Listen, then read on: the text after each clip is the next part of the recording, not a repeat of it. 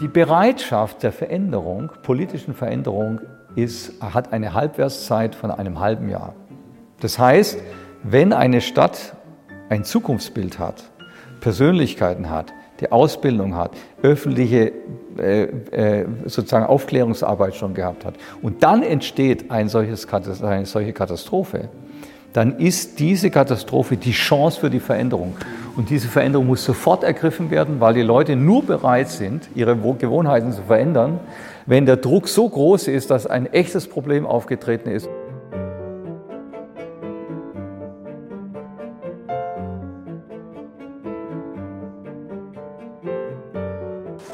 Wollen wir die Welt gestalten, fragen wir angesichts einer Krise von pandemischen Ausmaßen, in denen die Corona-Pandemie eigentlich nur die letzte Krise ist, in einer Reihe von sich aufeinander türmenden Krisen. Klar ist, dass der Weg der Menschheit so nicht weitergeht, dass wir an einem Abgrund stehen und dass wenn wir so weitermachen wie bisher, dass wir dann im Abgrund enden. Klar ist aber auch, dass wir alles in den Händen haben, dass wir diejenigen sind, die die Erde und die Menschheit an diesen Punkt gebracht haben und dass nur wir auch den Weg ändern und einen Weg finden können, wie wir im Einklang mit der Schöpfung, mit dem Leben, mit unserer Mit-, Um- und Nachwelt friedlich, frei und gerecht auf dieser Erde leben können.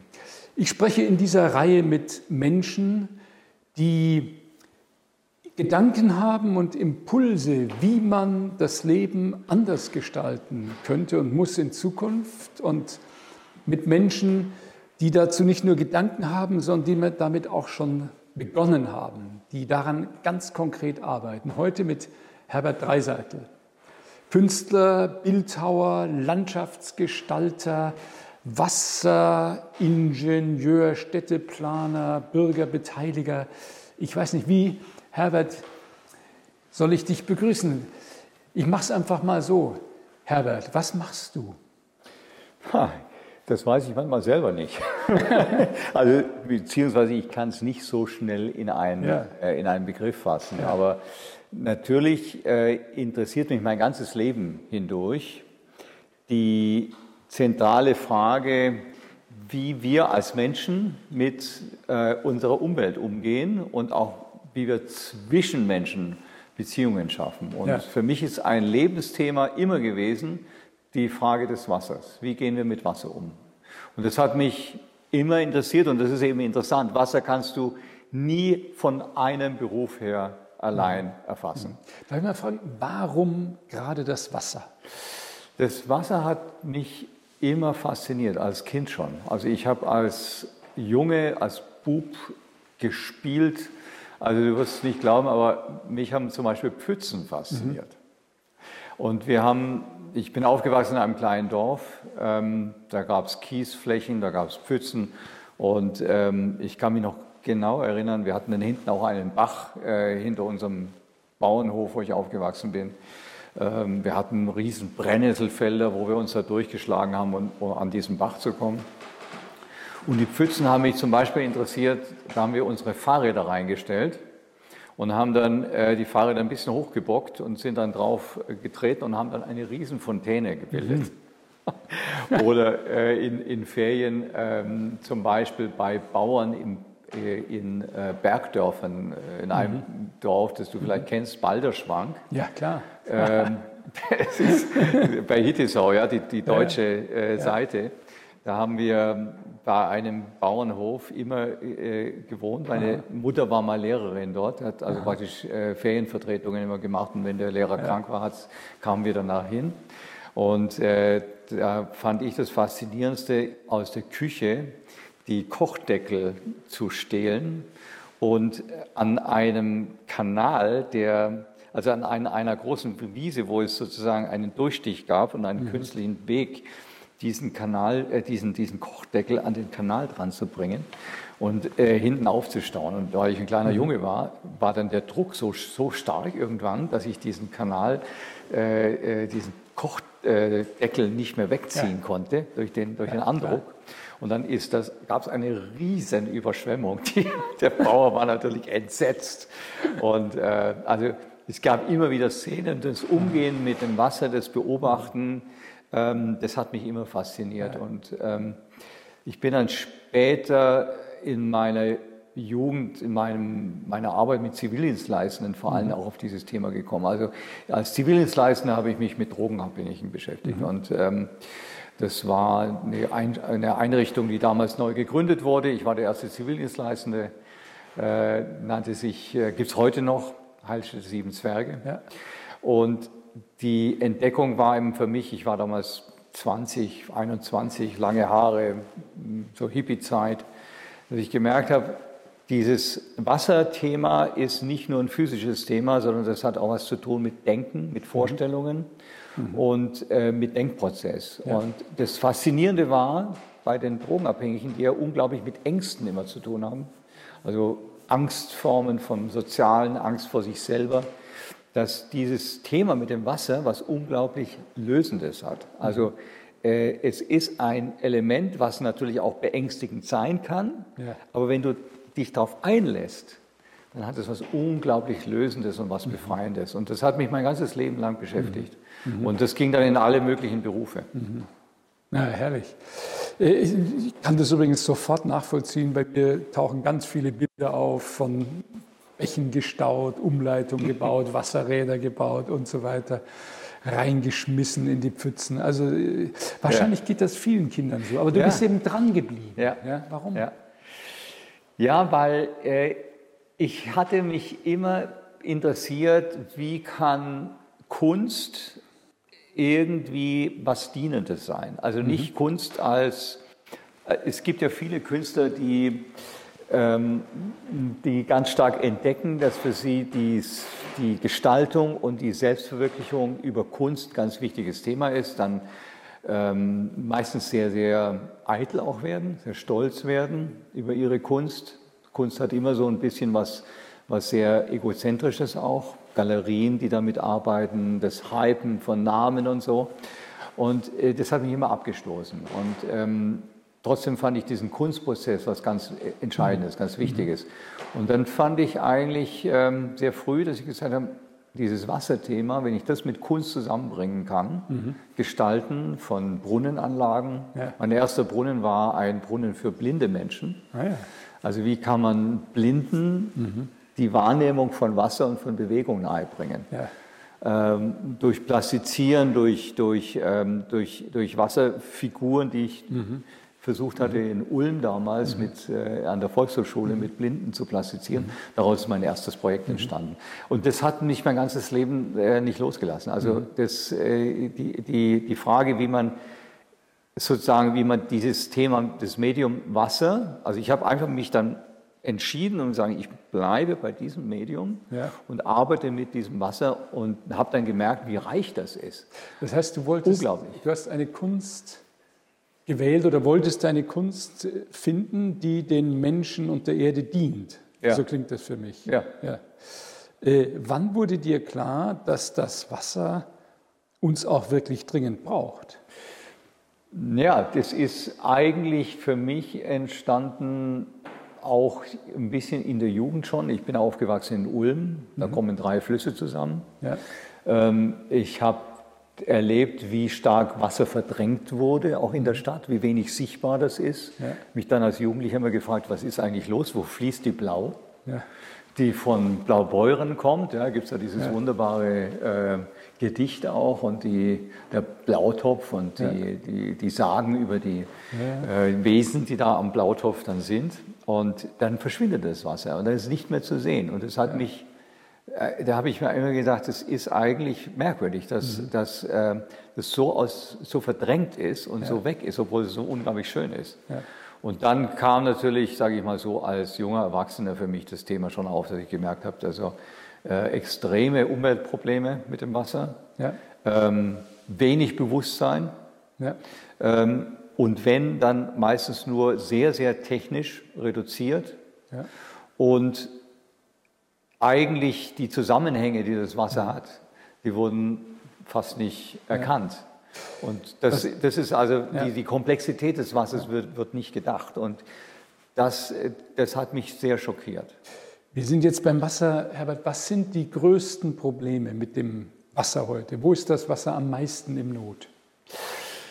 Also ich glaube, dass die, die große Wassernot oder die, die, die größten Probleme sind schon die, dass wir ähm, insgesamt ein ganz, ganz begrenztes Bewusstsein haben von dem, was Wasser eigentlich ist und was mhm. Wasser tut. Mhm. Also wir wissen ein bisschen was, aber es ist doch noch relativ sehr, sehr wenig. Mhm. Und wir und die Komplexität und die und die Zusammenhänge mit dem Wasser, wie das Wasser mit Temperatur, mit Klima, mit, äh, mit Orten, mit Stoffwechselvorgängen mhm. ist, da wissen wir immer nur Bruchteile, aber das in der Komplexität, da verstehen wir Wasser noch viel ja. zu wenig. Ja.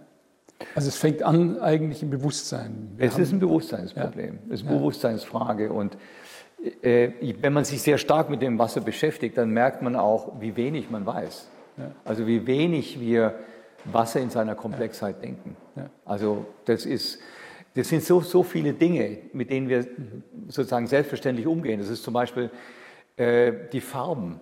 Die mhm. Farben des Himmels am Morgen, am Abend und mittags sind beeinflusst durch die Lichtbrechung von feinsten Wassertröpfchen. Ja die Farben, dass so eine Pflanze hier so eine starke Leuchtkraft hat, das ist wieder Wasserpigmente, die das ermöglichen. Wenn, wenn das Wasser hier äh, sozusagen fehlen würde und das verdorrt, dann bleicht das Ganze aus. Also die Leuchtkraft, die wir in unserer Welt haben. Ja. Ähm, das kann man an ganz vielen weiteren Dingen natürlich noch ja. festmachen. Also es ist so komplex, wo Wasser eine Rolle spielt, ähm, dass ich merke, das ist vor allem eine Frage, die, die Not des Wassers ist eigentlich die, dass wir als Menschen es nicht in seinem Kern erkennen. Mhm. Was ist Wasser? Ja. also äh, ich kann da nur Annäherungen, ja. ja vielleicht so ein bisschen ja. tasten, ähm, wenn man sich die Eigenschaften des Wassers anschaut. Das ist sowieso das Beste, das Tasten. Das, genau. Dann, dann ist es eigentlich so, dass das, dass das Wasser ja immer äh, immer ein Element ist, was vermittelt. Mhm. Also du hast es zwischen Schwerkraft und Leichtigkeit. Du hast sozusagen das Lagern des Wassers, also im See, der ja. dann die Wasseroberfläche hat, oder im Eis. Mhm. Du hast das Verdunsten ja. durch die Wärme, das Aufsteigen. Ja. Du findest Wasser sogar im feinsten Tropfen und feinsten Spuren ganz, ganz weit außen, außerhalb unserer Atmosphäre noch. Ähm, du hast immer diesen Atmungsprozess, der da ist. Ja. Im menschlichen Organismus ist Wasser eigentlich das Element, was die Umwelt und uns selbst verbindet. Mhm. Also in Stoffwechselvorgängen, aber auch zum Beispiel im Temperaturausgleich, mhm. über Verdunstung unserer Haut, ja. über die Haut. Ja.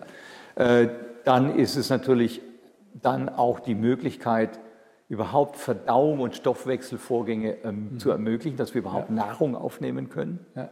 Ja, oder dass wir überhaupt in den Gliedern beweglich genug sind. Also dass wir. Äh, äh, beweglich sind. Wir würden völlig verhärtet sein, wenn Feuchtigkeit und, und äh, Wasser natürlich auch in Verbindung mit Ölen und so weiter nicht die, nicht die Elastizität unseres Körpers äh, ermöglichen.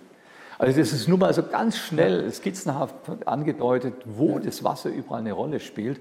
Und ich, ich würde auch sagen, Wasser ist auch das, was sozusagen das Leben nicht nur, ähm, also zum einen ist das Wasser der Träger, der das Leben ermöglicht. Das mhm. Äh, Leben spielt sich über das Wasser ab oder, oder, oder kommt da hinein. Und das Fantastische ist natürlich auch, wenn man die allerersten Formen anschaut, von, von Formen, die zum Beispiel in der Embryologie sind, oder wenn die allerersten Formen, die ein Herz zum Schlagen bringen, ja, wenn man diese Formen anschaut, oder die Wirbelsäule, die Entstehung einer Wirbelsäule, ja. das sind alles Fließvorgänge aus dem Flüssigen ja. und dann entsteht erst das Feste.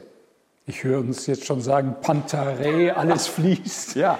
Ja, Aber es, es ist, ist wahr, es ist, es ist ja gar kein Leben und auch keine Form ja. ohne Wasser denkbar. Und das, ja. du sprachst vorhin von der Luft, die Erde hätte keine Atmosphäre ohne Wasser. Also es ist, und zugleich ist, wenn ich dir zuhöre, mein Eindruck, es ist doch, also so bedeutsam es ist, ist es ein unglaublich selbstloses ja.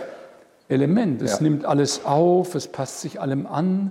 Ja. Es will eigentlich für sich selbst nichts, sondern es ist Träger für das Sein, für das Leben, für das Bewusstsein. Ja, genau. Ich meine, das ist ja wunderbar beschrieben von vielen, ähm, von Novalis oder auch von, von Theodor Schwenk in seinem ja. Buch Das sensible Chaos. Ja. Äh, von vielen dargestellt und beschrieben. John ja. Wilkes hat ganz viel über dieses Thema gearbeitet, von dem ich, mit dem ich sehr intensiv an den Flowform-Themen gearbeitet habe.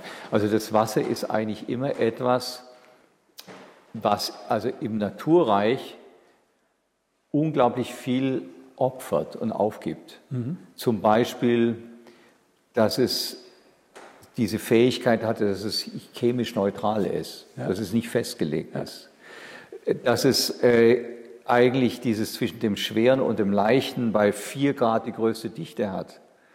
Es sind ganz viele Eigenschaften, die sozusagen das Wasser ganz offen und mhm. sozusagen selbstlos äh, hergibt und dadurch ermöglicht es, dass überhaupt Prozesse kommen, ja. äh, zustande kommen können. Ja. Also im, im, in der chemischen äh, Form ist das, im Stoffwechselvorgang ist das, äh, im Verdunsten das Wasser aufgibt, ja. dass es irgendwo sein muss. Ja? Also es durchdringt alles und wir haben ja Wasser hier in jedem Material ist, ist Wasser, in jedem Stein ist Wasser ja. vorhanden. Ja. In, selbst in den Kunststoffen sind, ist, sind feinste Spuren von Wasser.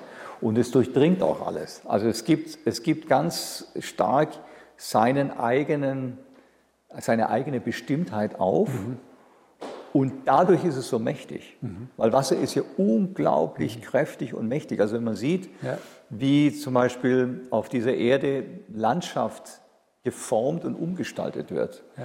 Oder wie ein Stein, ein harter Stein ähm, oder eine Felsformation ähm, durch lange Zeit durch Wasser umgeformt ja. ist. Also es gibt ja, ja da die wunderbaren äh, Gedichte und Sprüche, gerade aus dem asiatischen Bereich, dass man sagen kann, ähm, das was, was ist mächtiger, der Stein oder das Wasser? Es ist natürlich das Wasser. Jetzt mache ich fast schon einen Sprung, aber im asiatischen Bereich arbeitest du im Moment auch besonders stark. Was mich interessieren würde, ist der Zugang, ist das Verständnis von Wasser dort anders als hier oder ist das ähnlich?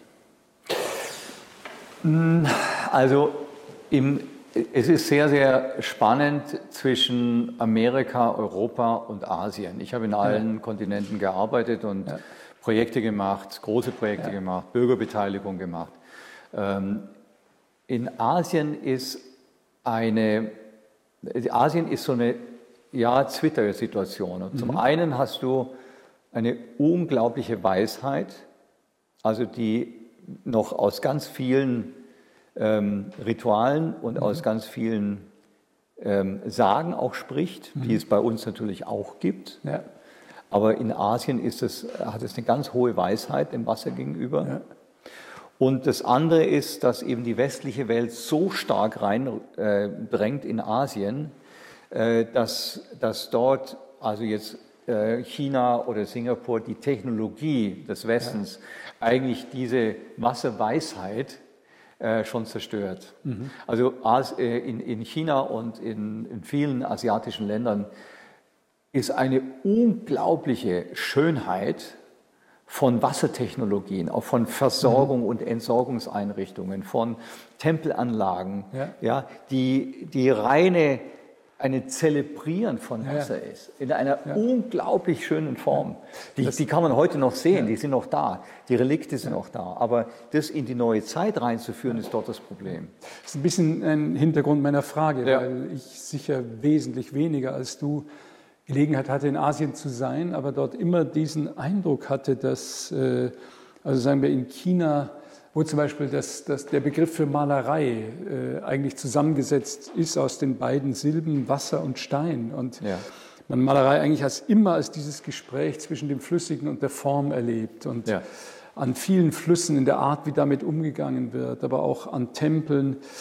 Und stärker noch dann, äh, sagen wir, Angkor Wat zum Beispiel ja, in, in, Kambodscha klar. oder sowas, Kambodscha, wo das eigentlich. Eine, eine, fast eine Wasserlandschaft ist, Seenlandschaft ja. zwischen die. Ein See, der Tonle Sap, der genau. im Jahreslauf... Floating Villages. Floating also, Villages. Die, die, die Fließrichtung im Jahreslauf ändert. Also ich habe Zeit gebraucht, das überhaupt zu verstehen. Ja.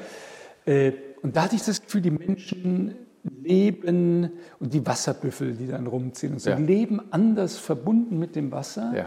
Als ich das vielfach in Europa erlebe. Deswegen wollte ich wissen, ist das so oder habe ich da verkitsche ich da was? Nein, nein, das ist, das ist so, aber eben du hast diese zwei Seiten. Du hast auf der einen Seite äh, diesen, diesen, zum Beispiel diese ganzen Floating Villages oder Ja. so, nicht, die es ja dort gibt, oder die äh, Formen, dass zum Beispiel Markt, äh, äh, dass der Markt auf dem Wasser ist Wasser, mit Booten genau. und so weiter. Und, und dann natürlich in den, die, sozusagen die, die, die alte Weisheit auch zum Beispiel von äh, Tempelanlagen, wo die Wasserversorgung genau und ganz delikat geregelt ist. Das ist eine. Und auf der anderen Seite hast du völlige Vermüllung, völlige Verdreckung. Also wenn du zum Beispiel in Südostasien anschaust, also Jakarta zum Beispiel, äh, wo du Flüsse hast, ähm, ähm, wo du ähm, kein Wasser mehr siehst, sondern nur noch ein, eine bewegende Masse aus Müll, Ja. die da so, so entlang fließt. Also wo sozusagen die, die, auf der einen Seite, das ist ja in Indien Ja. auch ein ganz starkes Thema. In Indien habe ich auch viel gearbeitet. Auf der einen Seite eine unglaubliche Verehrung dem Wasser gegenüber, aber auf der anderen Seite völlig Totale Verschmutzung. völlige Verschmutzung und äh, gar kein Bewusstsein, dass das irgendwie zusammenhängt, dass der Fluss jetzt so zer- zersch- verschmutzt wird äh, durch das, was man reinschmeißt und trotzdem wird er als heilig betrachtet. Ja. Also das, das sozusagen diese zwei Seiten, die, die nicht zusammenkommen, das ist im Asiatischen sehr stark. Wobei dies ja ein, ein, ein weltweites Phänomen ist. Ja. Also einen Moment wieder zurückkehren zu uns. Ich habe zum Beispiel schon als junger Mensch, mich hat wahnsinnig beschäftigt immer dieser Begriff verklappen. Ja. Weil ich habe dann irgendwie gelernt, es gibt Schiffe, die verklappen. Ja. Äh, Salzsäure, äh, also was auch immer, die, die übelsten Abwässer Ja. der Industrie, giftige Schwermetalle und so weiter. Da wurden riesige Schiffe vollgepumpt, Ja. fuhren raus auf Ja. den Ozean, in die Nordsee und haben das da verklappt. Das heißt, sie haben im Grunde das Wasser vergiftet mit diesem Zeug. Ja. Und äh, also was ist das, dass wir uns so nicht nur vom Wasser abgekoppelt haben, sondern so rücksichtslos mit dem Wasser umgehen? Das, also ich meine, wir haben ja auch im westlichen, in der westlichen Welt oder auch bei uns nicht, wir haben ja zum Beispiel der Begriff des Vorfluters. Ja? Äh, Das. Ja. ist so ein typisches äh, Wort, Ja. wo man nicht drüber nachdenkt. Es ist ja eigentlich eine, eine, eine Haltung, die ist ja völlig unmöglich. Also man hat sozusagen ähm, unsere Klärtechnik ist entweder Misch- oder Trennsystem. Also das heißt beim Mischsystem, meistens bei den älteren äh, Ortschaften ist es noch in den innerstädtischen Bereichen fast überall noch der Fall. Also da muss man dazu sagen, Fäkalwasser und Regenwasser wird in eine Leitung gebracht, gemischt, äh, geht Richtung Kläranlage.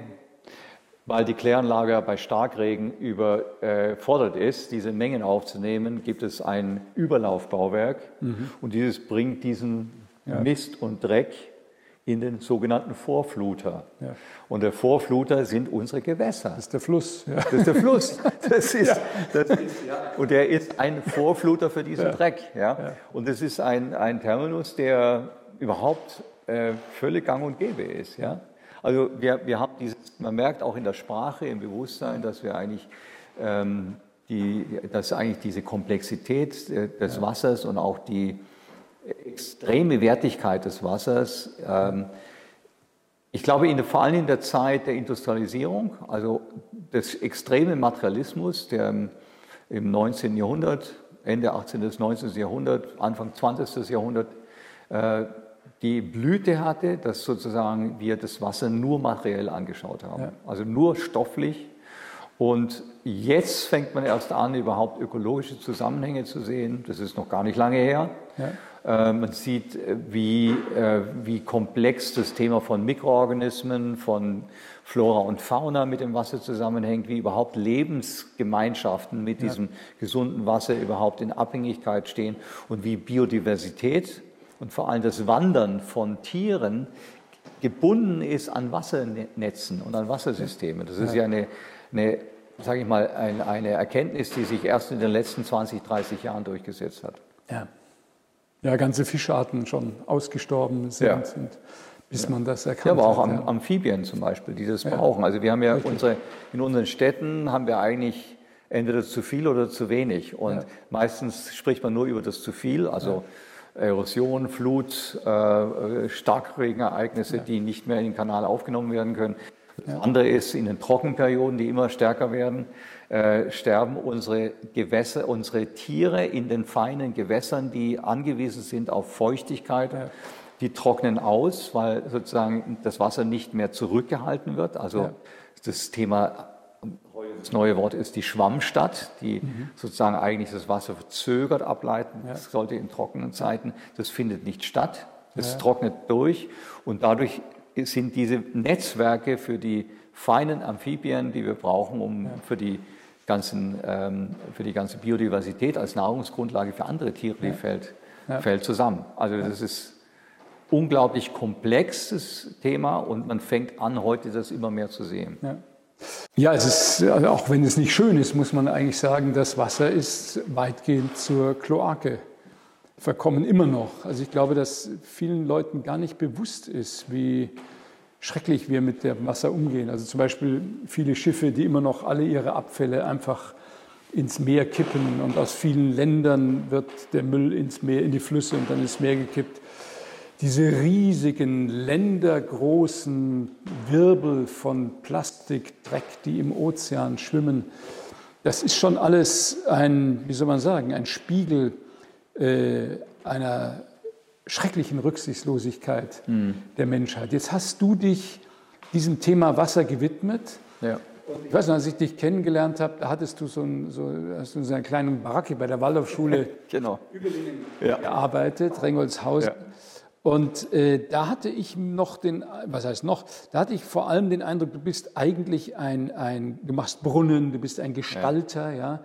Du machst Wasserläufe, du baust in Städten, äh, versuchst du einen Bach vielleicht wieder freizulegen und so. Heute bist du irgendwie auf dem ganzen Planeten, Amerika, Asien, ich weiß nicht, Australien, Neuseeland, Afrika. Ja. Du bist irgendwie überall tätig in Städten, kümmerst dich um große Wassersysteme.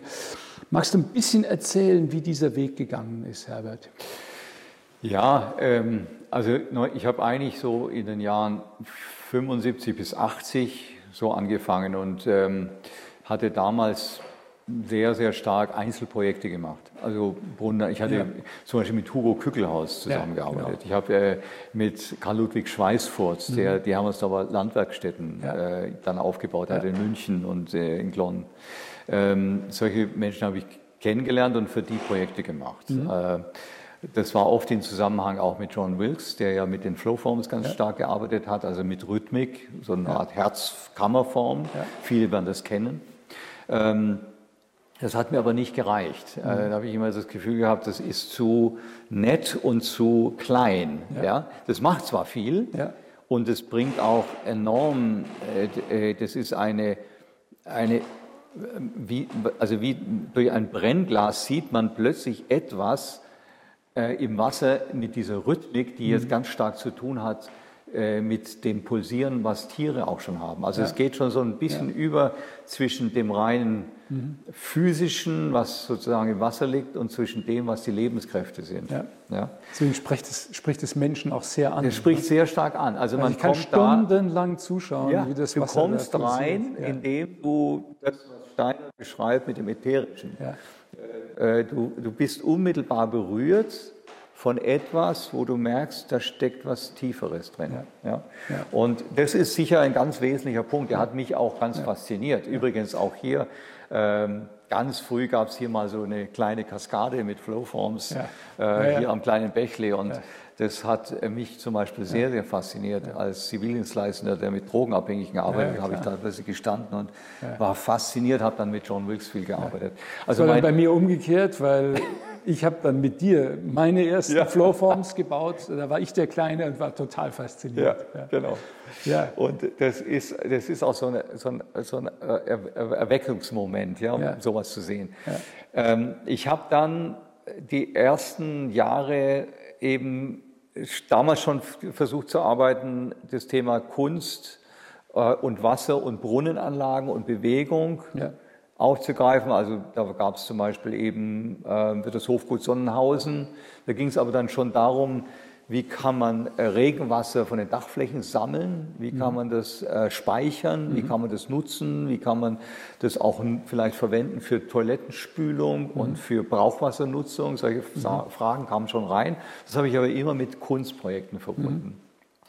Und dann ging eigentlich mein eigener Weg dahin, dass ich gesagt habe, dass dieses Wasser muss viel stärker mit unserer Lebenswelt, also was Menschen, wo Menschen ja. sind, in den Ortschaften, in den Städten, so Kombinationspunkte wie Brunnen und Skulpturen. Ja. Ich habe mit Bronze gearbeitet, ich habe ja. mit Stein gearbeitet, mit Stahlstrukturen, alles Mögliche ausprobiert. Große Sachen, acht Meter hoch, mhm. Bronzeskulpturen, ähm, bildhauerisch bearbeitet und so. Das war, oder dann Stein, mit Stein gearbeitet, mhm. also Naturstein, große Blöcke auch in Frankfurt, Hattersheim, großen Marktplatz mit, mit, mit riesen Steinblöcken. Ja. Ähm, faszinierend und auch absolut äh, richtig, und da stehe ich auch noch dazu, das war ja. eine tolle Zeit, aber es ging dann eben viel stärker rein in die Frage, dann mit Architekten zusammenzuarbeiten, das ging dann auch um den Kreis Kückelhaus, also wie man Sinneswahrnehmung, äh, Erfahrungsfeld der Sinne, äh, mhm. wie, man, wie man sozusagen durch, durch Sinneserfahrung äh, sich dem Wasser nähern kann mit ja. ganz verschiedenen Sachen. Da hat John Wilkes auch sehr viel gemacht, ganz toller Lehrer in, auf dem Gebiet. Mhm. Ähm, Theodor Schwenk hatte ich kennengelernt, ähm, Herr Schried, mit denen hatte ich sehr, sehr viel Kontakt. Ähm, und dann ging es aber mehr in die Richtung, dass ich gesagt habe, ich möchte was machen, was mehr in dem Kontext ist, was kann ein Ort oder eine Siedlung ja. richtig machen. Und ja. das hat hier in der Schweiz angefangen. Mhm. Ich habe meine ersten Projekte habe ich gemacht für kleinere Ortschaften. Das war hier in der französischen Schweiz, äh, Suisse Romande Echalon, mhm. äh, Romeu de la Fontaine. Mhm. Das war ein, ein erstes äh, Projekt äh, mit einem Architekten aus Murten, und er, hat mich mit, er hatte mich gefragt, ich soll für ihn einen Brunnen gestalten. Dann habe ich gesagt, du, äh, Rudi, das ist eigentlich ein bisschen altmodisch, da so einen Brunnen hinzustellen. Wir müssten eigentlich für die gesamte Siedlung mal überlegen, wie wir mit dem Wasser umgehen. Mhm. Dann habe ich gesagt, ja gut, probier's mal. und dann, äh, dann hat es eigentlich angefangen, 1982, 83 habe ich die ersten Projekte gemacht und habe gesagt, ja. ich will äh, das zeigen, was passiert, wenn ja. es regnet. Mein mhm. Brunnen soll beim Regen, mhm. beim Regnen künstlerisch, gestalterisch, aber auch filtern, zwischenspeichern, versickern, verdunsten. Das will mhm. ich zeigen. Mhm. Und ich will so Biotope anlegen in, mhm. diesem, in dieser ja. Siedlung. Und ich will es nicht in den Kanal leiten. Ja. Äh, da haben wir erstmal alle den Kopf geschüttelt und gesagt, na gut, also ich konnte das dann nochmal ausprobieren und habe das in Echelon so gemacht. Mhm. Und ähm, das hat mich dazu bewogen, zu sagen, das funktioniert. Ich habe dann gesehen, das ist wunderbar, das Wasser ist sauber. Wir haben es dann getestet. Es ja. war, das Wasser hatte fast Trinkwasserqualität, was da rauskam, obwohl es abfließendes Wasser war von den Straßen und von den Dächern. Und das hat mich dann bewogen, das viel stärker zu machen. Ich hatte dann das Glück, dass dieses Projekt in Deutschland in der Diskussion mit der Frage, wie geht man mit Regenwasser um, mhm ähm, bei einer großen Tagung vorgestellt wurde. Ich konnte mhm. es vorstellen. Es mhm. gab äh, in Darmstadt gibt es ein, ein, Institut, das äh, also von der Universität, das über äh, äh praktisch Siedlungswasserwirtschaft ja. arbeitet. Es war ein großes Zusammentreffen aller mhm. Äh, großen Professoren aus, äh, aus Deutschland, mhm. aus Skandinavien. Und ähm, das zweite war die Hydropolis in, in mhm. Holland. Und ich hatte da immer als Randfigur in den Pausen mal mein Projekt zeigen dürfen. Und das Spannende war, dass in dieser Pause, wo ich das vorgestellt habe, so eine Posterpräsentation, eine Traube von Leuten darum stand. Mhm. Und bei einem Vortrag plötzlich dann, äh, der gesagt hat, du musst im Hauptprogramm sprechen. Mhm. Dann habe ich das gezeigt dann waren die Ingenieure total platt. Die haben gesagt, wir reden die ganze Zeit theoretisch, dass sowas sein sollte. Jetzt hat der das gebaut. Das ist ein Künstler, das ist gar kein Ingenieur und gar kein Architekt. Äh, dann kam ich plötzlich in, aus meiner Rolle als mhm. Künstler raus in, in, in, eine, in, in mhm. eine ganz andere Plattform und habe dann gemerkt, ähm, das muss ich weitermachen, aber ich darf meine Kunst nicht verlieren. Ja, ja. Und das war ein großer Spagatakt, ein Team aufzubauen. Wir, hatte dann bis 80 Mitarbeiter, vier Büros, mhm. äh, Beijing, äh, äh, Singapur, Überlingen und Portland, Oregon, Amerika. Ja. Und äh, das ist natürlich dann auch an einen Punkt gekommen, wo ich gemerkt habe, ja. ich muss entweder das total als Manager ausbauen oder ich gebe das Ganze ab. Mhm an, äh, an eine größere Ingenieurgruppe, die dann auch Gesamtleistungen macht und ich fokussiere mich mehr auf Beratungen. Ja. Ja. Und, mein und um das kurz abzuschließen, mein Werdegang ging dann Richtung äh, Hochschultätigkeit an verschiedenen Unis, Forschungsarbeit auch und äh, mittlerweile auch sehr stark Consulting, also Beratung. Ich berate viele Städte, die mhm. mich fragen. Oder ich bin oft in der Jury bei Wettbewerben. Ich habe zum Beispiel jetzt hier für die Stadt Basel einen größeren mhm. Wettbewerb, wo ich so eine Art Gutachten mhm. mache und dann eben zeige, wie kann man äh, mit dem Wassermanagement besser umgehen. Ja. Und die fragen immer beides. Die Frage der Dreiseitel ist eigentlich der, der nicht nur als Ingenieur denkt, ja. sondern der denkt auch im Prozess und der denkt auch, wie man die Bürgerschaft mit einbeziehen kann. Ja. Äh, soll ich dir sagen, was mein Gedanke oder mein Empfinden dabei ist? Mein Empfinden ist, du hast angefangen eigentlich als Bildhauer und hast auch das, was ich am Anfang von dir so gesehen habe, war skulptural und ja. da war das Wasser beteiligt, aber das war dann ein Ort, an dem dieser Brunnen stand oder diese ja. Skulptur. Ja. Und mein Gefühl ist, du hast eigentlich dann dich immer mehr aufs Wasser eingelassen und das Wasser hat dir immer mehr erzählt, was es eigentlich braucht. Ja, das Sodass du plötzlich nicht mehr einzelne Orte geschaffen hast, sondern du hast alles, was du danach gemacht hast, so ist mein Bild, hast du immer aus dem Zusammenhang heraus gemacht. Also nicht, wie kann ich an den Ort was hinstellen, sondern wo kommt das Wasser her, wo geht es hin, wie kann ich ihm helfen, dass es wieder lebendiges Wasser mhm. wird, dass es aus den Katakomben befreit wird, in die es unter die Städte gezwängt wurde, dass es wieder verdunsten kann, dass es wieder frei fließen kann, dass wieder das Leben zurückkehren kann, die Fische, die Amphibien, die Insekten und, und, und. Also es sind immer ganzheitliche ja. Lösungen, ja. die du machst und eigentlich immer so das Gefühl habe, du bist jemand, der das Wasser wie liebevoll befreit und versucht, ihm Räume zurückzugeben, in denen es leben kann. Weil wir haben ja vielfach Räume geschaffen, in denen es nicht leben kann. Also diese äh, kilometerlangen Geraden ja. mit Beton links und rechts verbauten Kanäle, die durchs Land fließen, wo das Wasser möglichst schnell abfließt. Ja. Das ist ja nicht nur fürs Wasser, das ist ja für das Land, für den Boden, für alles die totale Katastrophe. Mhm. Ähm, Vielleicht, äh, also du hast jetzt den Bogen schon gespannt bis, mhm. äh, bis heute eigentlich. Ich finde aber schön, wenn du vielleicht noch das ein oder andere Beispiel erzählen könntest, wie du dann da arbeitest oder gearbeitet hast, wo du so größere systemische ja. Lösungen in mhm. Städten zum Beispiel mhm. entwickelt mhm. hast.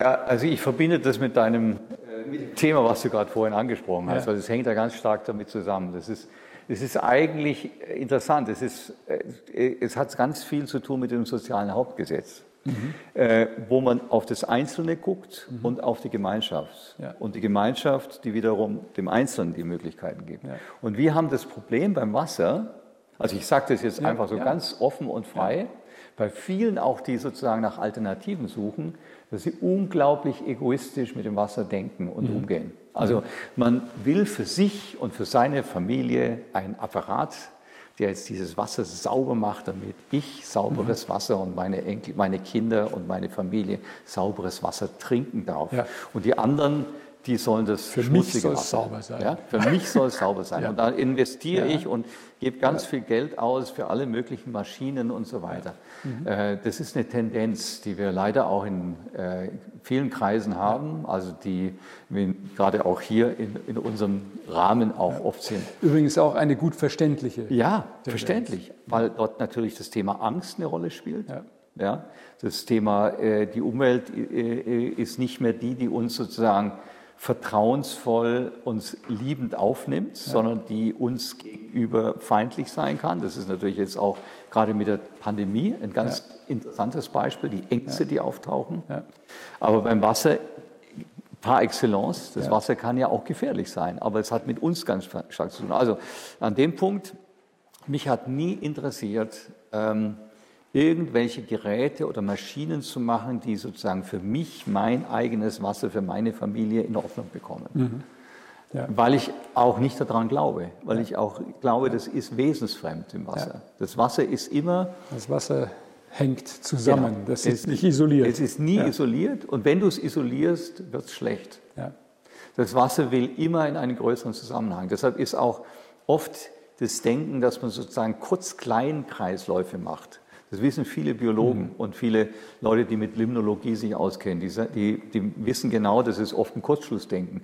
Das ist ja auch in der alternativen, ähm, sage ich mal, Technologie und Architektur wird viel gedacht, kleine Kreisläufe, ich mache das Wasser wieder sauber und so. Das ist letztlich für das dem Wasser gemäß äh, eigentlich abholt. Es Ja. passt nicht zum Ja. Wasser. Das Wasser ist immer etwas, was in den großen Zusammenhang geht und aus dem großen Zusammenhang wieder zurückgeht ins Kleine. Also du hast immer diesen Atmungsprozess. Und der übrigens auch so ist, um das vielleicht auch nochmal wirklich auf den Punkt zu bringen, dass unsere Vorstellung von dem Kreislauf des Wassers eigentlich eine falsche Vorschla äh, eine Vorstellung ist. Wir verwenden ja oft den, den, Ja. den Gedanken Kreislauf, Ja. verwenden ein Wort, das eher äh, passt für eine Zentralheizung. Hier ist eine Pumpe und hier geht was im Kreislauf. In Wirklichkeit, wenn man sich das Wasser anschaut, in seiner, in seiner ähm, Bewegung und seiner Wirkung auf der Erde, ist es eigentlich vielmehr ein Atmungsprozess, der, der eigentlich nicht zu sehr als Kreislauf zu denken ist, sondern es ist ein, ein ganz komplexer Atmungsprozess wie ein Vernetzen von vielen, vielen, vielen, vielen Zirkulationssystemen, die alle in Verbindung sind, aber die nie in sich geschlossen wieder zurückkommen als Kreislauf. Also wir verwenden das Wort, aber du weißt, was ich meine. ja. Das, Ja, das ja. Wort ist eigentlich irreführend. Ja. Und jetzt, was mich interessiert hat an dieser Stelle, ist immer zu sagen, kann man ähm, oder können wir auch mit unseren Möglichkeiten, die wir haben in unseren Städten, Ja. ähm, systemisch denken oder Systeme schaffen, die wirklich den gesamten Atmungsprozess des Wassers mit berücksichtigen. Und da gehört für mich natürlich das hin, was eigentlich das Wasser ausmacht. Das ist erstmal Niederschlagswasser. Ja. Das ist alles, was aus der Atmosphäre runterkommt. Die Schweizer haben das wunderbare Wort, das Meteorwasser. Ach so. Mhm. Das habe ich gar nicht heißt gelernt. Meteorwasser. Das ist, äh, das ist, da habe ich, habe ich auch erstmal geschmunzelt, aber es ist lustig, weil es ja in, dem, in diesem Wort schon so ein bisschen was drin liegt von den Sternen vom Kosmos. Ja, kommt diese Bewegung, dieses Wasser. Und dann äh, kondensiert es und dann fängt es an, zu, zu kleinen Tröpfchen zu kommen und fällt dann, oder, oder es gibt Eiskristalle. Ja. Äh, es ist im Schwebezustand und kommt dann eigentlich erst auf die Oberfläche. Und dann sickert es ein oder verdunstet. Abflusswirksam wird nur ein ganz, ganz kleiner Teil. Und dieses Wasser in dieser Komplexität, das dann irgendwo sich sammelt, das wir dann vielleicht als Trinkwasser haben oder in unseren Seen haben und so, hat schon mal eine unglaubliche lange Reise gemacht. Und in unseren Städten kürzen wir diese Reise ab oder diesen Weg und limitieren ihn auf eigentlich nur den Transport von A nach B, so schnell wie möglich. Und für mich ist eigentlich die Suche zu sagen, was ist Wasser wesensgemäß? Ja. Wie können unsere Städte wieder mehr in diese Richtung kommen? Und dann merke ich, wo ich angefangen habe vor 40 Jahren, haben die Leute mich ausgelacht. Die haben wirklich gesagt, Ja, der ja. spinnt, der Dreiseitel spinnt, dass der Regenwasser nicht in den Kanal leitet, sondern er macht Biotope, er macht Umleitungen, er- er macht oberflächige Rinnen und so und, und naja, irgendwie, der, der spinnt halt und so. Und dann wurde das jetzt plötzlich zum System. Äh, die Umweltämter zum Beispiel in Deutschland, auch jetzt in Österreich, Baden-Württemberg, die haben sich das angeguckt und haben gesagt, genial. Das löst unser Problem. Das löst unser Problem, dass wir zu viel Spitzenabläufe haben und Erosion haben und Schadstoffe. Äh, Es hält zurück, es verdunstet, es bringt neu Grundwasserbildung, womöglich. Und das hat dann dazu geführt, dass ich mehr in dieses Systemische gedacht habe und natürlich ich habe dann auch äh, Fachbücher geschrieben zu dem Thema. Ein frühes Buch hieß Neue Wege für das Regenwasser. Das habe ich äh, mit einem Professor Geiger zusammengeschrieben. Das war die Koryphäe in Deutschland. Und äh, der hatte nur Theorien und ich hatte die Praxisbeispiele. Und dann haben wir das zusammengebracht in einem Buch. Es wurde ein Bestseller. Ja, super. Und das hat mir natürlich dann die Möglichkeit gegeben, nach Amerika zu kommen.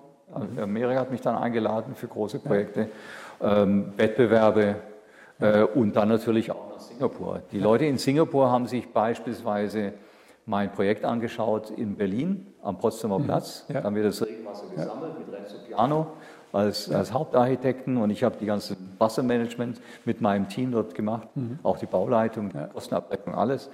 Der war so fasziniert, er kam mit seinen Leuten und hat gesagt, den brauchen wir in Singapur. Und so mhm. kam ich dahin. Ja.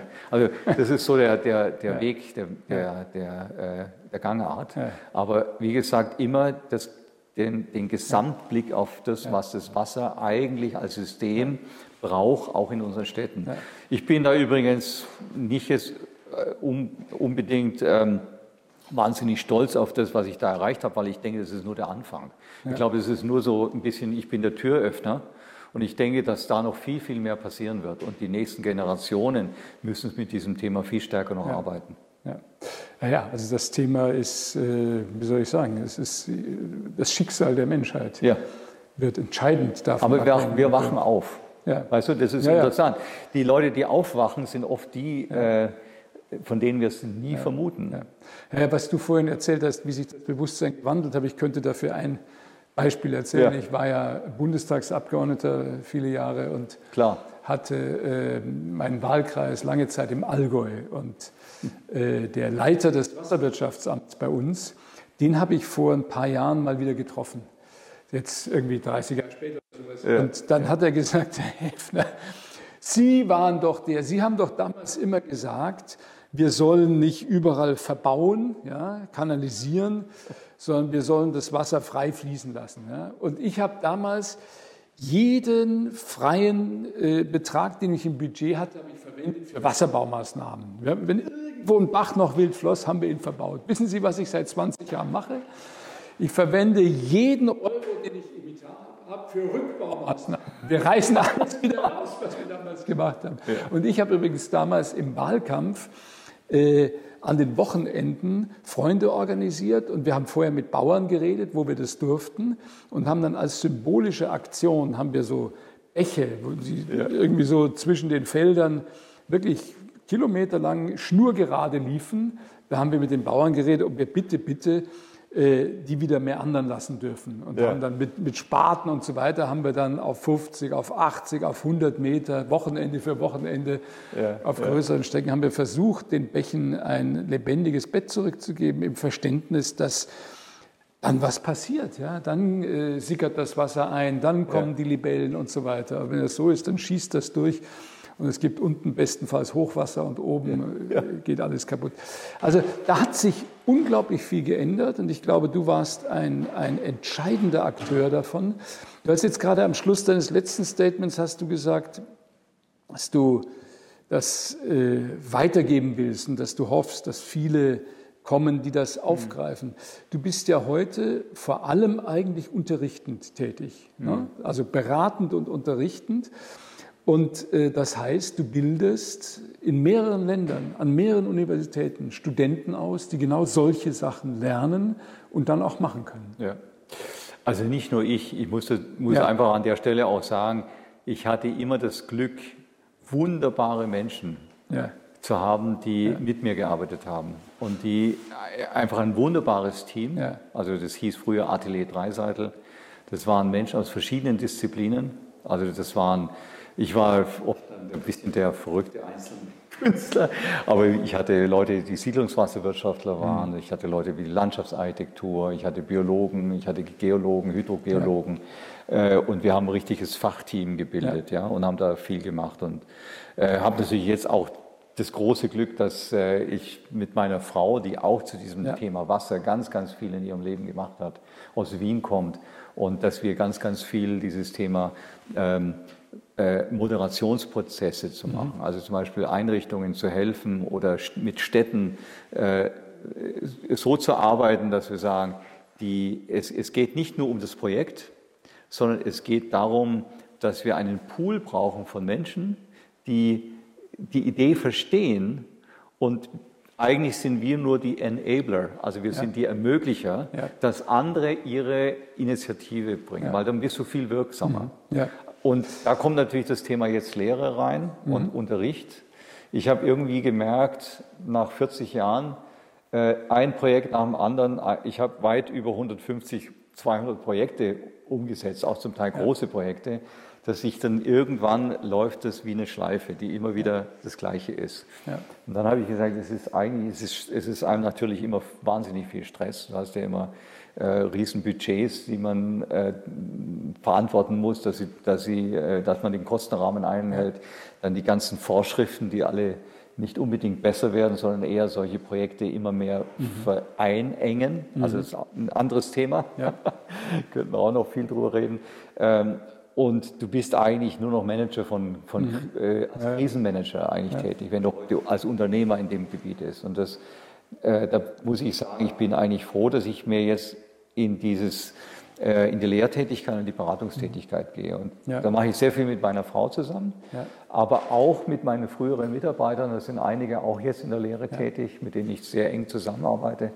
Äh, ich mache jetzt hauptsächlich ähm, ein eigenes Netzwerk. Ich ähm, bin Loeb Fellow an, an der Harvard University. Das ist so ein Netzwerk von Fachleuten, die unterrichtet, aber gleichzeitig auch Forschung macht und mhm. sozusagen die Studenten, die aus der Uni rausgehen, begleiten und ihnen Möglichkeiten ja. geben. Das ist eine ganz tolle Sache, die gibt es in Europa leider nicht. Mhm. Äh, das sind die Amerikaner unheimlich pfiffig, mhm. Äh, kann ich dir mal erzählen, ja. die das machen. Das wäre was, was wirklich deutsche Unis ja. unbedingt bräuchten, weil das so eine Brücke ist zwischen Praxis und Theorie. Ähm, dann mache ich viel in Singapur, an der National University of Singapore. Dann mache ich aber auch hier einiges. Ich mhm. unterrichte zum Beispiel in Rapperswil an der, mhm. äh, in, an der Uni, die hier in, in der Schweiz die Landschaftsarchitekten ausbildet. Ja. Ich habe jetzt gerade ein, ein Modul gemacht, also ein, ein Semester mit denen mhm. gearbeitet. Dann äh, ist es für nächstes Jahr bereite ich jetzt ein Projekt vor in Tschechien.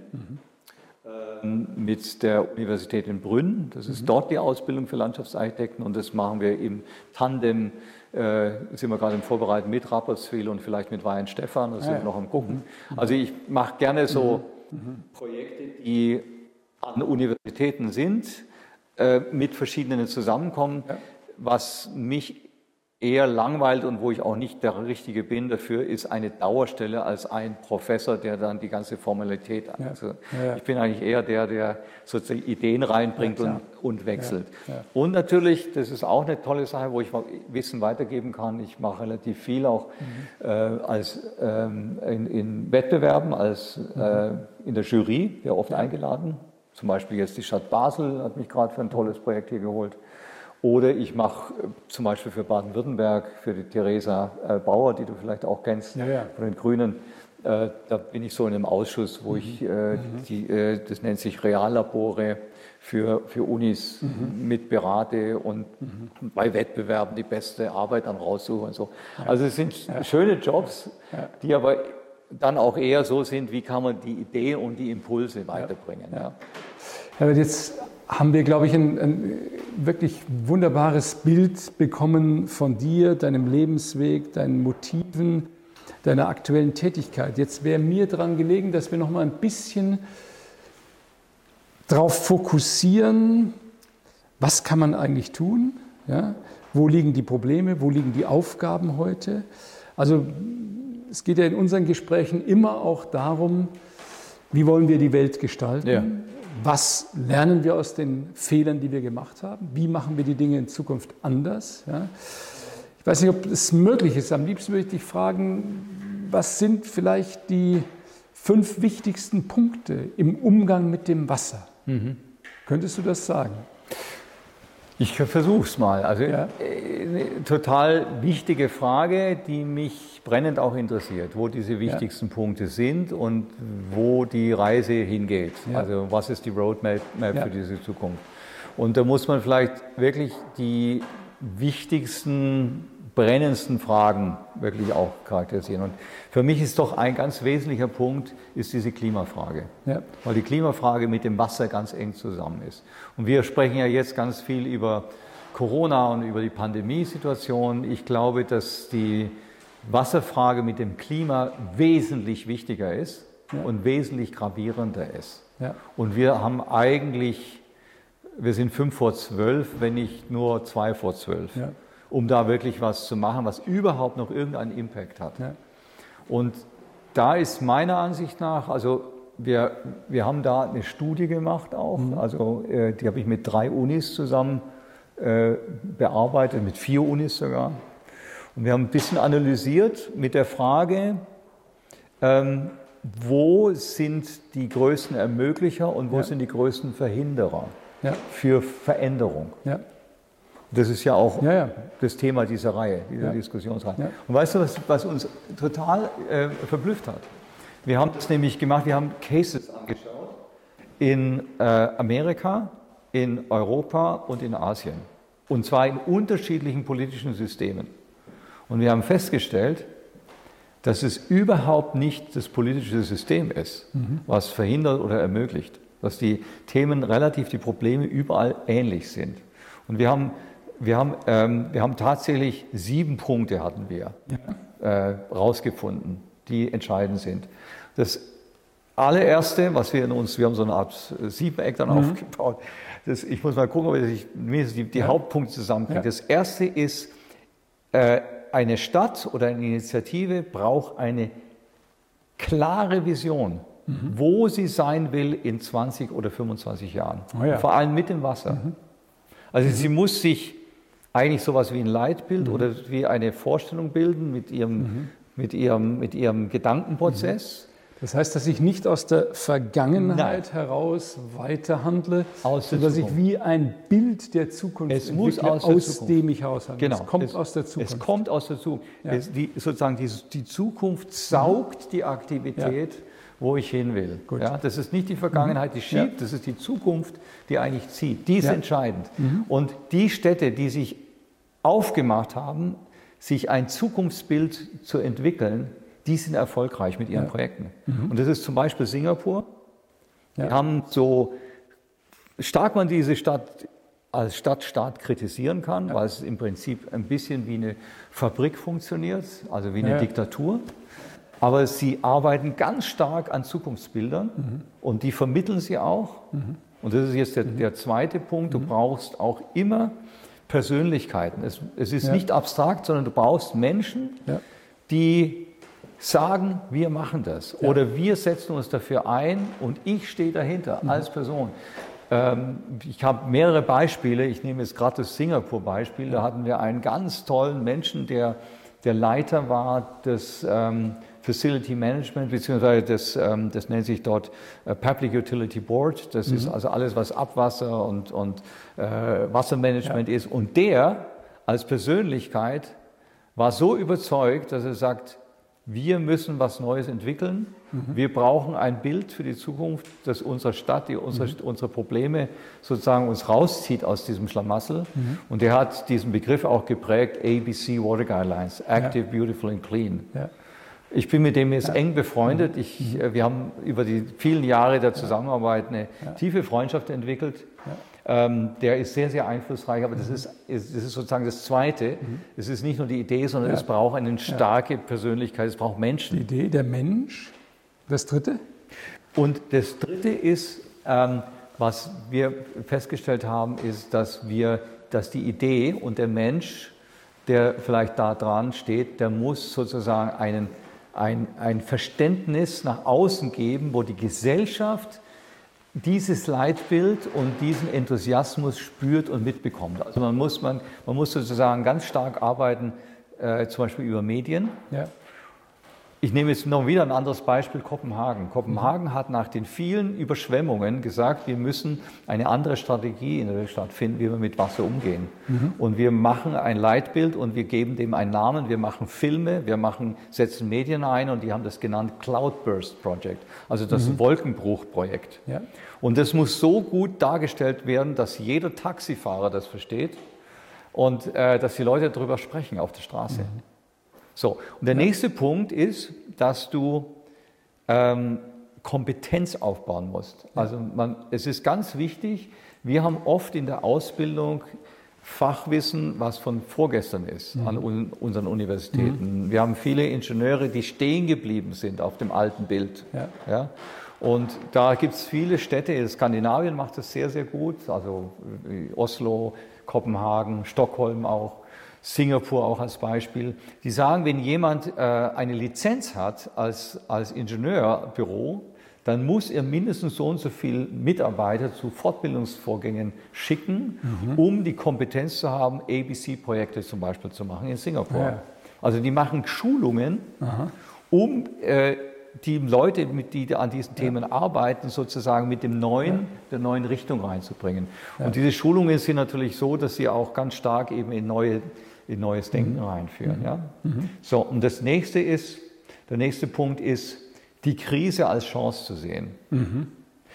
Meine Erfahrung ist die, wenn irgendeine Katastrophe passiert, also zum Beispiel eine Brücke weggeschwemmt wird oder ein Keller, äh, Keller überflutet sind, Unterführungen ja. über Dresden, äh, Bahnhof war komplett ja. überflutet. Ja. Kannst du dich erinnern? Ja, die, Bahn, die, die, Züge standen wie, wie, wie U-Bahnen dort.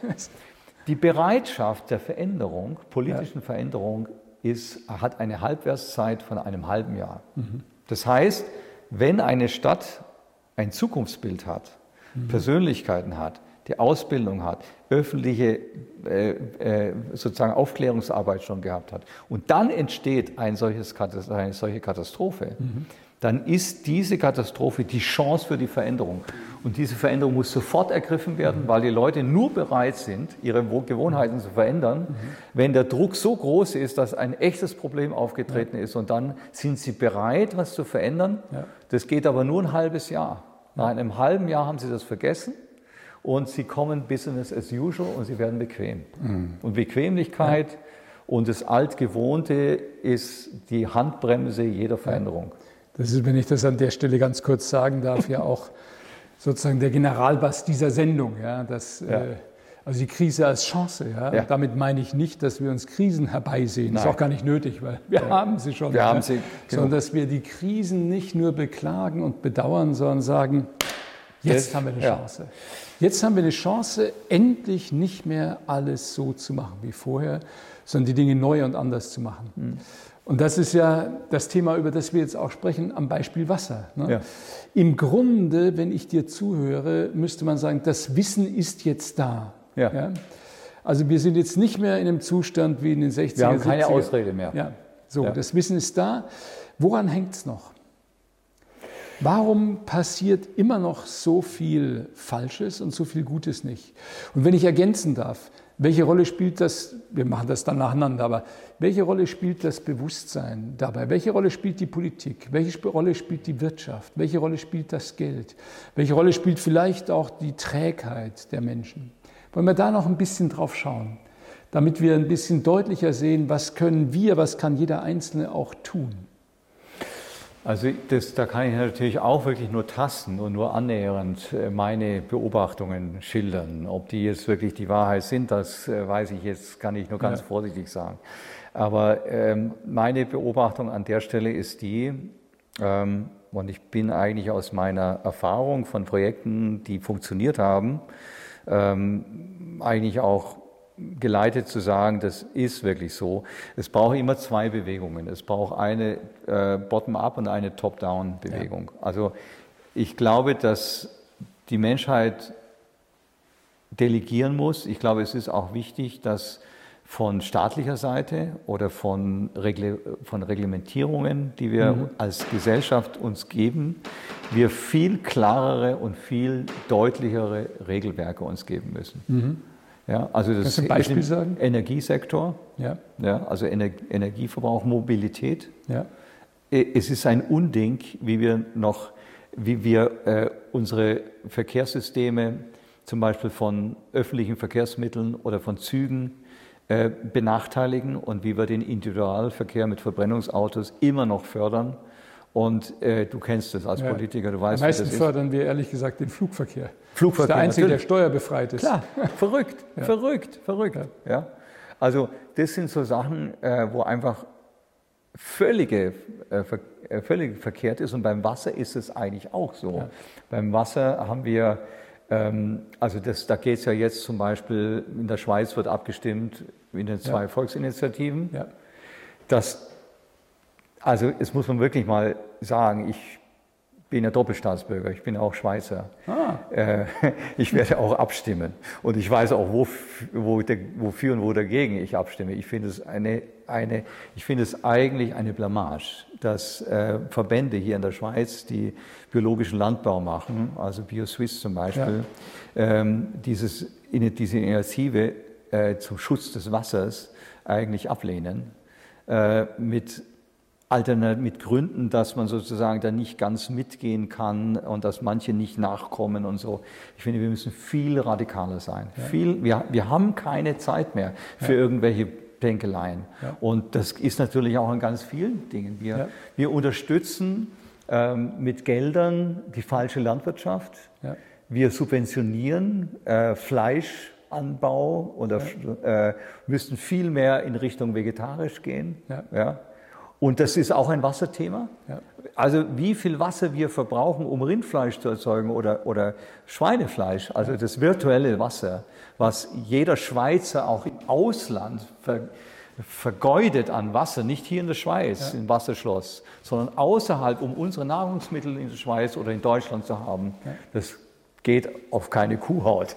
Ja. Also das merkt man, das ist sozusagen von top down, da müssen wir viel radikaler sein und ich weiß es nicht, aber ich denke, wir müssen auch in der Gesellschaft den Mut haben, von unseren Politikern mehr zu fordern und auch dahinter stehen. Ja. Das ist ja ein großes Problem, dass, dass, äh, dass auch durch die Medien zum Teil ähm, immer nur eine kleine Elite viel fordert und der Rest eigentlich egoistisch Bequemlichkeit ja. hat und sich nicht auf die Reise macht. Und ich glaube, das, ist, das geht in die Sackgasse. Ja. Und das andere ist natürlich bottom-up. Ähm, ich, ich, glaube, dass die Zeit reif ist. Ich glaube, dass es so viele Menschen gibt, junge Menschen, äh, zum Beispiel Menschen in meiner Stadt, mit denen ich spreche. Ich bin Stadtrat in meiner Stadt. Ich, ja. ich merke so ein bisschen als kleiner Kommunalpolitiker, wie viele Leute bereit wären, viel mehr zu machen, wenn man sie stärker fordern würde oder wenn man ja. ihnen mehr Möglichkeiten ja. gibt. Ja. Und ich glaube, das ist ein soziales Problem und ein politisches Problem, ähm, wo, wo wir viel schneller sein könnten mit unseren Entscheidungen und gerade zum Thema Wasser. Es ist ein bisschen immer auch eine Frage, woran wende ich mich in den Menschen? Ja. Das klingt jetzt merkwürdig, vielleicht dieser Gedanke, aber also was mir immer auffällt, du hast jetzt aus der Schweiz das Beispiel gebraucht, man kann es in Deutschland, aber in Frankreich, man kann es überall ja, ähnlich klar sehen, dass, nehmen wir mal im Bereich Landwirtschaft, die ja eigentlich nah am Wasser sind ja. und an den Pflanzen und den Lebensvorgängen, den Tieren, äh, dass hier eigentlich in diesem Bereich die Verbände der Landwirte überwiegend die sind, die am meisten jede sinnvolle Veränderung blockieren. Ja. Weil sie Besitzstände verteidigen wollen, die sie aus der Vergangenheit haben, die aber auf Kosten der jüngeren der, Vergangenheit, der jüngeren Vergangenheit, die aber auf Kosten der Umwelt des Ganzen gehen, ja, die also langfristig den Ast absägen, auf dem die ganze Menschheit sitzt, aber man möchte gerne noch weiter sägen, weil man im Moment noch davon profitiert. Ja. Mir rätselhaft, dass äh, Landwirte und Verbände so eine Haltung einnehmen, aber immer öfter habe ich das Gefühl, müssen wir nicht vielleicht gerade die Unzuständigen entscheiden lassen. Das klingt merkwürdig, aber ja. weil, weil ja. mein Eindruck ist, äh, weißt du, wenn du den Atomkraftbetreiber abstimmen lassen willst, ob es Atomkraftwerke gibt oder nicht, dann hat er ein unmittelbar ja. materielles Interesse, dass es so weitergeht, wie er das möchte. Aber wenn du die Menschen insgesamt fragst, ob sie das wollen, dann wirst du vielleicht eine andere Antwort bekommen. Und äh, wäre das nicht ein Schlüssel auch für, die, für den Bereich der Politik? Dass wir uns lösen von diesem ganz stark auf Interessenvertretung gebauten Politikbegriff, auch auf Lobbyismus gebauten Politikbegriff, hin vielmehr dazu, dass wir diese Fragen, wie die Fragen nach dem Wasser, dem Umgang mit dem Wasser, mit Pestiziden, ja. mit dem Klima, dass wir die sozusagen zum Gegenstand eines öffentlichen Gespräches machen. Ja und dass am Ende die Bürgerinnen und Bürger aufgrund ihres Bürgerseins, ihres Menschseins entscheiden und nicht als Vertreter eines bestimmten materiellen Interesses. Ja, das ist, das ist äh, absolut richtig. Beim Wasser ja ein wunderbares Beispiel. Ähm, wir haben mal darüber gesprochen, über dieses große Problem, dass die Experten in die Privatisierung gehen, ja. tendenziell. Ja. Gutes Beispiel ist die Bodensee-Trinkwasserversorgung, Ja. die nach 2000 über das Cross-Border-Leasing äh, an ein am, amerikanisches Konsortium verliest wurde, also verkauft wurde im Prinzip. Äh, und es war ein Riesenaufstand der Bevölkerung und vor allem durch Druck der amerikanischen Regierung, die gesagt hat, das ist ein Steuerhinterziehungsmodell, das wir nicht mehr stützen. Das war eigentlich der ausschlaggebende Punkt wurde das wieder rückabgewickelt und es ja. kam wieder in die Allgemeinheit. Ja. Ja. Äh, wenn man die Bevölkerung gefragt hätte, hätte keiner äh, oder hätte keine Mehrheit äh, diese, diese, diesen völligen Blödsinn äh, zugestimmt. Aber äh, die Lobby und die Expertengruppe, ja. übrigens auch viele, viele Städte und viele Gemeinderäte ja. in der großen, großen Mehr Mehrzahl, das haben ja, äh, die völlig falsche Entscheidung getroffen. Das gilt ja für alle diese Verträge, Cross-Border Leasing und so weiter. Und das Typische daran ist eben, dass eine kleine Gruppe sich bereichert auf Kosten des Ganzen. Ja. Ja, auch diese Steuerersparnisse, die dabei erzielt worden sind, ist ja schlicht und einfach ein Berauben der Gemeinschaft. Ja. Zugunsten des Profits weniger. Äh, dass das noch bis vor kurzem so möglich war, ist tatsächlich haarsträubend.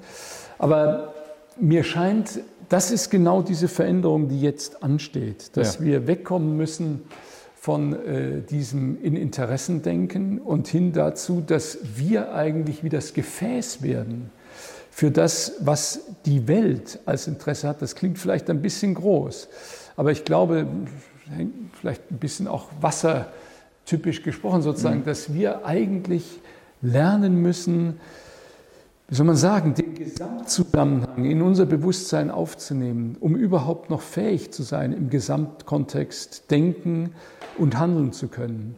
Ich würde an der Stelle gerne dich noch fragen, Herbert, welche Rolle spielt die Anthroposophie in deinem und für dein Arbeiten? Mhm. Äh, du, das kann ich dir sehr klar sagen. Für mich ist die anthroposophische Arbeit, also auch mein Hintergrund, ich bin ja Waldorfschüler, musste allerdings meine Waldorfschule äh, immer sehr verteidigen, weil ich äh, eine Mutter hatte, die völlig dagegen war. Aber für mich hat es eine große Rolle gespielt ähm, und spielt es auch noch. Ja. Wobei ich sicher nicht jemand bin, der so in dieses klassische Klischee eines Anthroposophen im Sinne ähm, der sozusagen äh, ja, Zweigarbeit regelmäßig macht, bestimmte äh, in bestimmten Weise sich verhält, eine bestimmte Sprache hat oder so, da passe ich nicht rein. Ähm, da tue ich mich auch schwer damit. Also ich versuche die Ideen der Anthroposophie und ähm, das, was ich in meinem Leben auch selber gelernt habe ja. oder auch mitbekommen habe, äh, auf die Welt anzuwenden und auf die Mitmenschen anzuwenden, die ich treffe, mit denen ich zu tun ja. habe. Und ich versuche, deren Sprache zu sprechen. Ja.